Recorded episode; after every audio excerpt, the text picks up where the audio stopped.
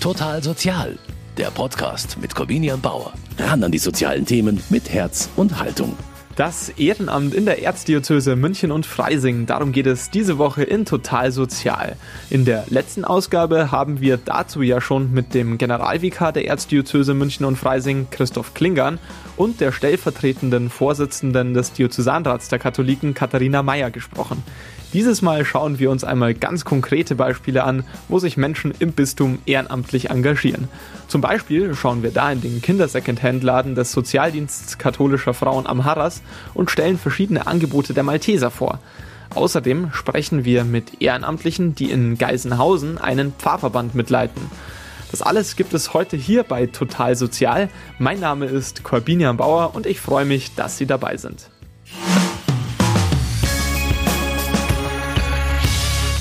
Das Ehrenamt macht, kann man wohl sagen. Denn viele Bereiche unseres Lebens würden nicht funktionieren, gäbe es nicht Freiwillige, die ihre Arbeit unbezahlt und für einen guten Zweck machen. Hier bei Total Sozial schauen wir uns heute einmal an, wo sich in der Erzdiözese München und Freising Ehrenamtliche engagieren. Zu den wichtigsten Organisationen gehört da der SKF, der Sozialdienst katholischer Frauen in München. Dort sind mehr als 300 Ehrenamtliche aktiv, zum Beispiel in der Kinder- und Jugendhilfe, der Schwangerenberatung oder auch in Mutter-Kind-Häusern. Am Harras gibt es außerdem ein ganz besonderes Projekt, den Kinder-Second-Hand-Laden Kinderkram. Den hat sich meine Kollegin Katharina Kahl einmal genauer angeschaut. Secondhand-Läden gibt es mittlerweile viele in München. Doch dieser hier ist wohl ein ganz besonderer. Der Kinderkramladen im Münchner Stadtteil Sendling ist nämlich kein kommerzieller Laden, in dem gewinnbringend gebrauchte Kleidungsstücke weiterverkauft werden, sondern vielmehr ein ehrenamtliches Projekt, das es Müttern und Vätern ermöglicht, günstig an gute Kinderkleidung oder auch Spielsachen zu gelangen. Der Kinderkramladen wird vom Sozialdienst katholischer Frauen geführt. Hier arbeiten neben der hauptamtlichen Mitarbeiterin Lucia Bär auch einige Ehrenamtliche.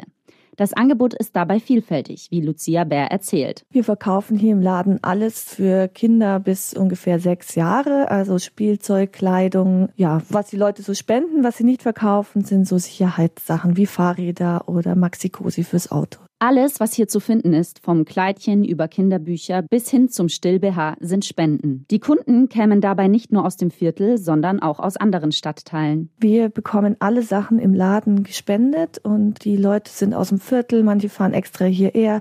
Das ist ganz unterschiedlich. Die Preise bestimmen die Ehrenamtlichen, die da sind. Wir haben schon so Listen, was die Sachen ungefähr kosten. Darin wird sich gerichtet. Und dann gibt es natürlich höherwertigere Produkte, die da ein bisschen teurer verkauft werden. Insgesamt haben wir allerdings allerdings ein sehr niedriges Preisniveau. Den Kinderkramladen gibt es erst seit etwa einem Jahr und erfreut sich im Viertel bereits enormer Beliebtheit, wie die hauptamtliche Mitarbeiterin Lucia Bär erzählt. Der Laden ist im Viertel total verwurzelt, also es sind ganz, ganz viele Stammkunden und ja, dann eben unsere Klientinnen und es spricht sich weiter. Wir machen keine aktive Werbung dafür. Spenden gäbe es genug. Allerdings bräuchte es mehr Ehrenamtliche, die die gespendete Kleidung einräumen und sortieren und zu den Öffnungszeiten im Laden präsent sind, um den Müttern und Vätern beim Einkauf beratend zur Seite zu stehen. Für die Öffnungszeiten, das heißt jetzt aktuell Montag von 11 bis 16 Uhr und Donnerstag Nachmittag, kommen extrem viele Kunden. Also für diese kurze Zeit, die Ehrenamtlichen haben ordentlich zu tun.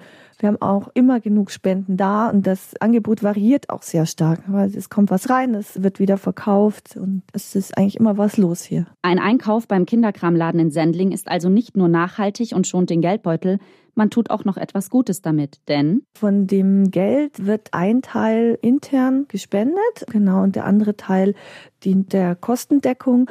Und das Besondere an dem Teil, der gespendet wird, ist, dass das Team von Ehrenamtlichen entscheidet, wohin das geht. Renate Landmann arbeitet seit einigen Monaten ehrenamtlich im Kinderkramladen. Für sie ist die Arbeit vor allem eines, abwechslungsreich. Ja, teilweise stehen wir schon beraten zur Seite, sei es jetzt wegen Größen oder auch wegen Materialien und so weiter.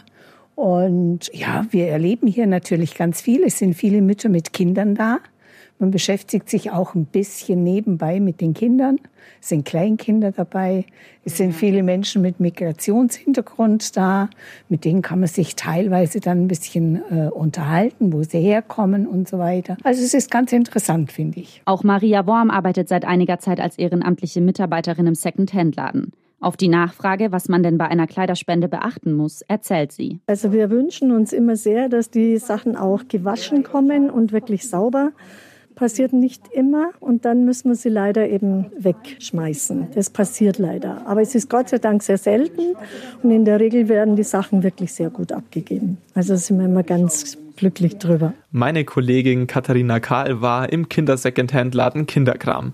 Den betreibt der Sozialdienst katholischer Frauen SKF am Harras und dort helfen eben auch Ehrenamtliche mit, gebrauchte Kinderkleidung für einen guten Zweck zu verkaufen.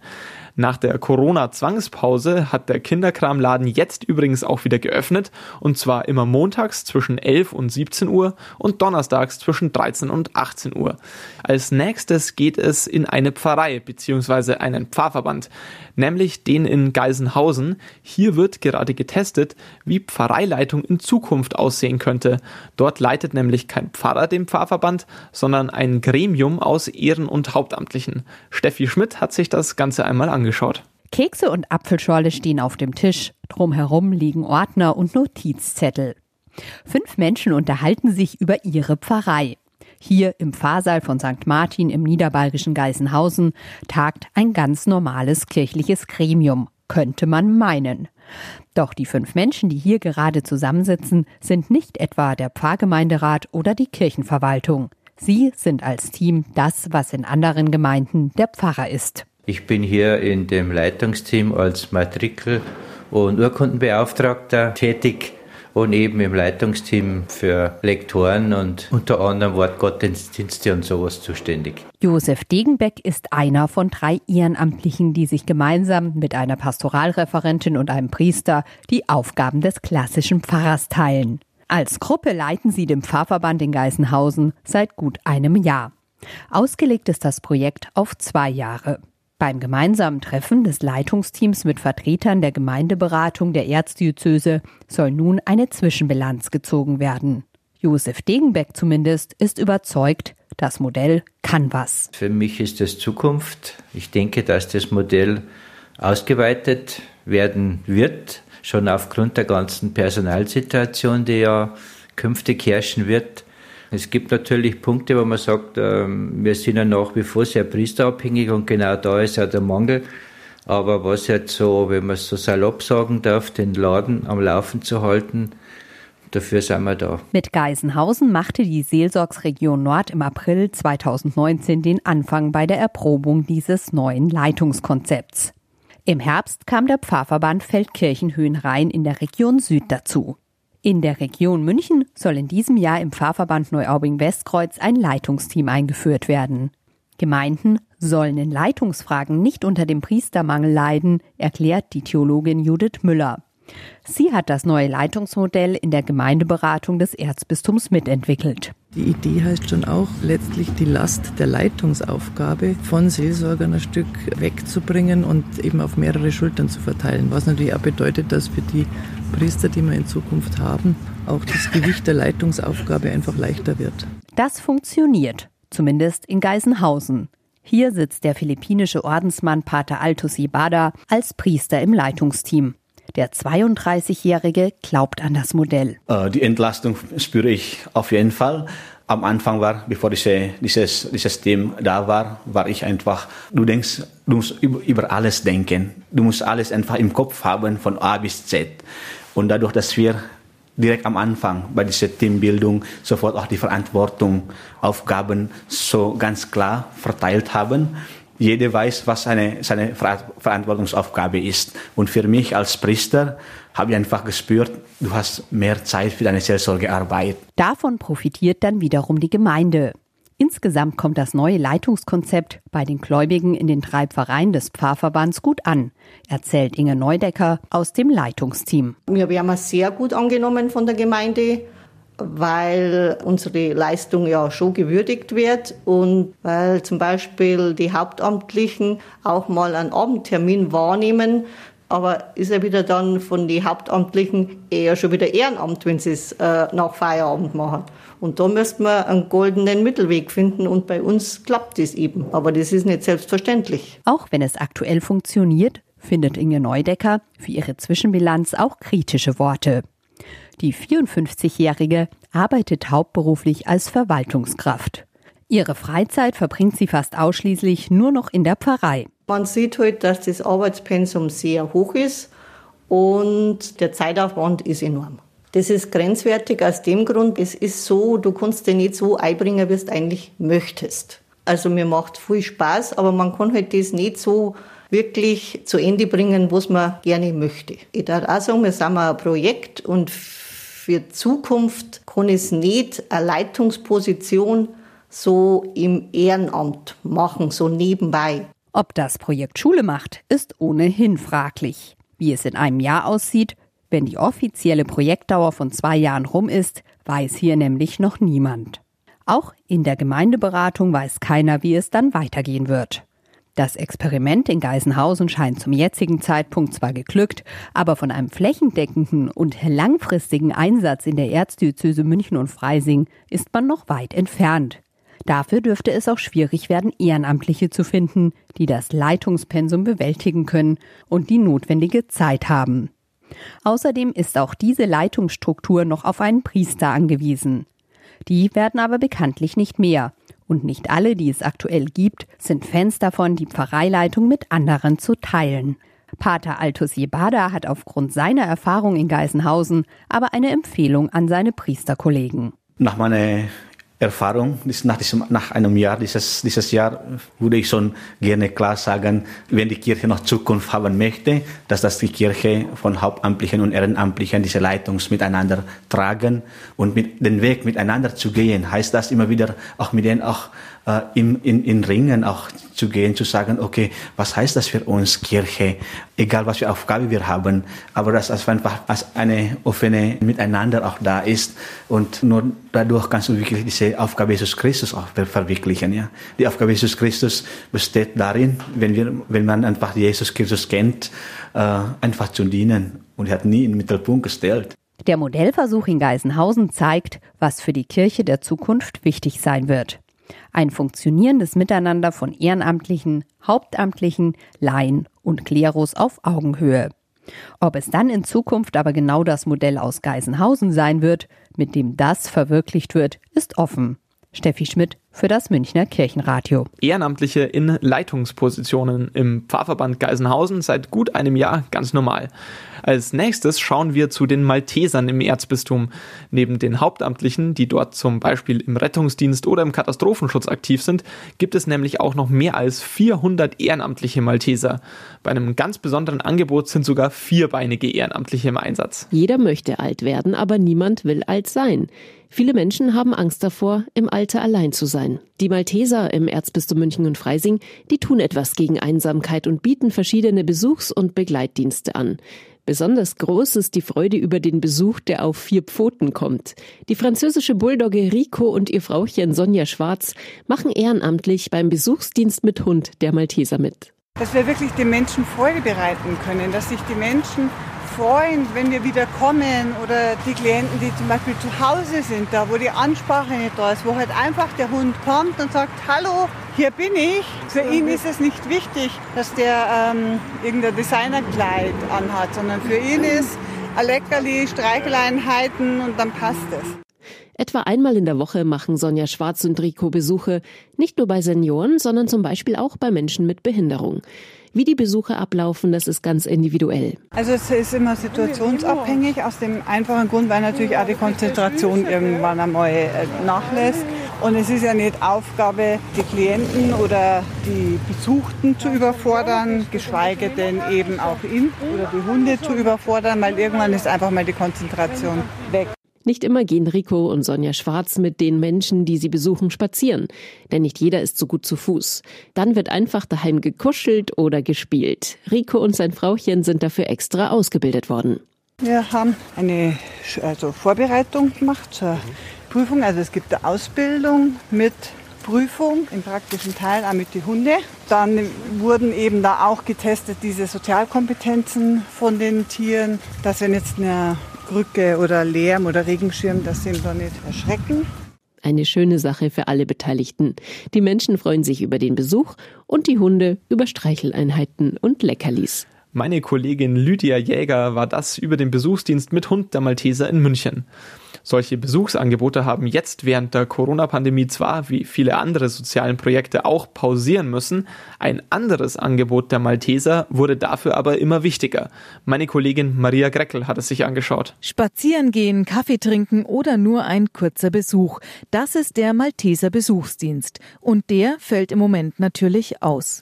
Umso begehrter ist der Malteser Ruf. So heißt das Angebot, das es seit 2009 gibt. Christine Torgele von den Maltesern erklärt erklärt das Prinzip. Da haben wir gesagt, es gibt so viele Menschen, die hm, aus welchen Gründen auch immer eben keinen Besuch zu Hause bekommen können. Und deswegen machen wir den Besuchsdienst am Telefon. Das heißt, wir sprechen mit den Menschen, hören ihnen auf jeden Fall zu, ähm, sprechen über das, was aktuell die Menschen beschäftigt. Einmal oder zweimal in der Woche, alle 14 Tage. Das ist sehr unterschiedlich, je nach Bedarf von den Menschen. Und nachdem eben viele andere Angebote der Malteser zurzeit ausfallen, gibt es gerade viele Mitarbeiter, die sich zur Verfügung stellen. Vor allem allem in der jetzigen Situation sind für einen Anruf, einen Ansprechpartner viele dankbar. Und da haben wir schon gemerkt, das Gespräch war wichtig.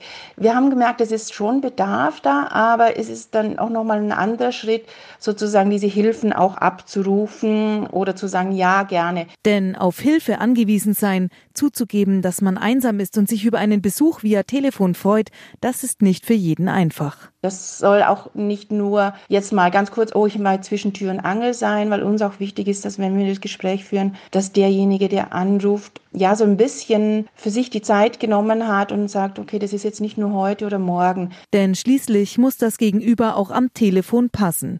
Nur mit Wie geht es dir, danke gut ist es hier nicht getan. Umso wichtiger, dass man dieses Ehrenamt auch ernst nimmt. Und deswegen wird hier keiner ins kalte Wasser geschmissen, erklärt Christine Torgele. Wenn Sie sich kurz vorstellen, anrufen, dass Sie da Interesse haben, dann ist es so, dass wir für jeden vom Telefonbesuchsdienst, aber auch für den normalen Besuchsdienst eine Schulung anbieten. Das heißt, das sind jetzt aktuell drei Abende wo man einfach so ein bisschen äh, Gesprächsführung lernt.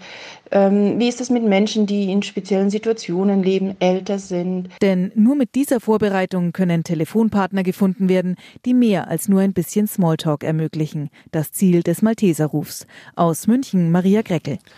Heute geht es hier bei Total Sozial ja um das Ehrenamt in der Erzdiözese München und Freising. Und nach dem Sozialdienst katholischer Frauen und den Maltesern schauen wir jetzt einmal zur Caritas. Die ist in Oberbayern der größte Wohlfahrtsverband, betreibt mehr als 350 eigene Einrichtungen und Dienste und ist daher natürlich auch eine der wichtigsten Anlaufstellen für Ehrenamtliche. Gerade jetzt in der Corona-Krise ermöglichen es die vielen ehrenamtlichen Helfer der Caritas auch schnell auf die Nöte der Menschen in München zu reagieren. Der Verband hat da zum Beispiel eine Essensausgabe in der Schwanthaler Straße aufgebaut, in der Bedürftige zweimal am Tag eine warme Mahlzeit bekommen was es woanders zwischenzeitlich überhaupt nicht mehr gab. Möglich wurde das vor allem auch durch ehrenamtliche Helfer, die das Projekt unterstützen. Einer von ihnen ist Alexander Kroos. Der Student hat ganz gezielt nach einer Möglichkeit gesucht, sich ehrenamtlich zu engagieren. Also ich habe mich erst informiert, ähm, wo Bedarf herrscht, also was man machen könnte in dieser Situation. Und dann bin ich auf die Caritas gestoßen als großer Wohlfahrtverband und habe bei der Caritas selbstständig angefragt, ob sie Hilfe brauchen. Und dann bin ich dann auf dieses Angebot hier oder diese Unterstützungsmöglichkeit aufmerksam geworden. Und dann habe ich dann mich da gemeldet und bin dann so hier reingerutscht. Erfahrung mit ehrenamtlichem Engagement hatte Alexander Kroos davor zwar nicht, aber auch keine Angst, es auszuprobieren. Die Arbeit im Foodtruck und jetzt in der stationären Essensausgabe der Caritas macht dem Studenten großen Spaß. In Zukunft will er sich deshalb auch weiterhin ehrenamtlich betätigen. Ja, zum einen hat man natürlich viel Zeit jetzt gehabt und man wollte die Zeit auch irgendwie sinnvoll nutzen. Also da hat man sich, habe ich mir umgeschaut, was man sich, welche Möglichkeiten es gibt und wie man vielleicht Menschen helfen können, die in dieser Situation, Situation einsam sind oder hilfsbedürftig sind. Und da habe ich mir gedacht, kann man auch was der Gesellschaft mal zurückgeben, was für die Gesellschaft leisten. Und wenn andere Leute Hilfe brauchen, dann sollte man auch helfen. Und das kann man auch in vielen anderen Bereichen machen, denn einfach zum Einkaufen gehen, Medikamente aus der Apotheke holen, diese Dinge sind für viele im Moment eine Hürde. Sie trauen sich nicht aus der Wohnung oder sind vielleicht sogar schon in Quarantäne. Hier braucht es Hilfe und die kommt zum Beispiel vom Caritas Freiwilligenzentrum München Ost. Hier sind Menschen, die sich ehrenamtlich engagieren wollen, richtig, erklärt die Leiterin Yvonne Möller. Momentan vermitteln wir an Einrichtungen wie Alten- und Servicezentren, Nachbarschaftshilfen, ähm, Foodtruck natürlich, also Lebensmittelausgabe der Caritas am Hauptbahnhof. Aber nur mit der Vermittlung ist es natürlich nicht getan. Hier wird aber kein Freiwilliger allein gelassen und auch die Einrichtungen brauchen natürlich Anleitung, wie man mit der neuen Situation umgehen kann. Jetzt nehmen wir mal den Foodtruck zum Beispiel. Da ist es halt so, dass ich sie richtig einweise. Wie würde das da ablaufen? Auf was ist zu achten? Auch, dass sie versichert sind. Und ähm, in den Einrichtungen berate ich natürlich auch sehr darüber, wie am besten der Ablauf ist. Also ich habe halt gemerkt, dass einige ASZs auch am Anfang jetzt erstmal nicht wussten, wie können wir das gut machen.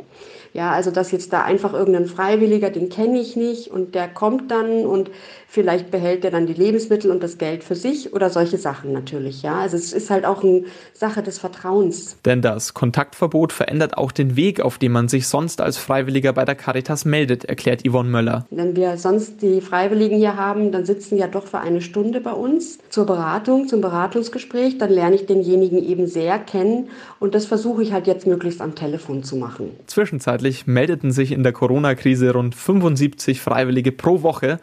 Ein sehr guter Schnitt, findet die Leiterin Yvonne Möller. Wer sich engagieren will, auf der Seite des Caritas Freiwilligen Centers gibt es unter der Nummer 0800 000 5802 genau dafür eine Hotline. Das Ehrenamt in der Erzdiözese München und Freising war heute unser Thema bei Total Sozial. Und das Engagement der Freiwilligen ist ganz schön vielseitig, lässt sich da feststellen, egal ob im Kinder-Second-Hand-Laden, beim Malteser Besuchsdienst, bei der Essensausgabe der Caritas oder in der ehrenamtlichen Pfarreileitung. Ohne Ehrenamtliche, die bei allem freiwillig und gratis mithelfen, ginge eigentlich nichts. Und das sind ja nur wenige Bereiche des Ehrenamts gewesen. Hinzu kommt außerdem noch, dass sich das Ehrenamt natürlich auch verändert. In vielen Bereichen müssen die Ehrenamtlichen heute mehr Verantwortung übernehmen und eben auch mehr Dinge beachten. Stichwort Datenschutzgrundverordnung oder zum Beispiel auch polizeiliches Führungszeugnis. Ehrenamtliche bekommen aber auch immer mehr Möglichkeiten, an Entscheidungsprozessen mitzuarbeiten, die früher vor allem Hauptamtlichen vorbehalten waren.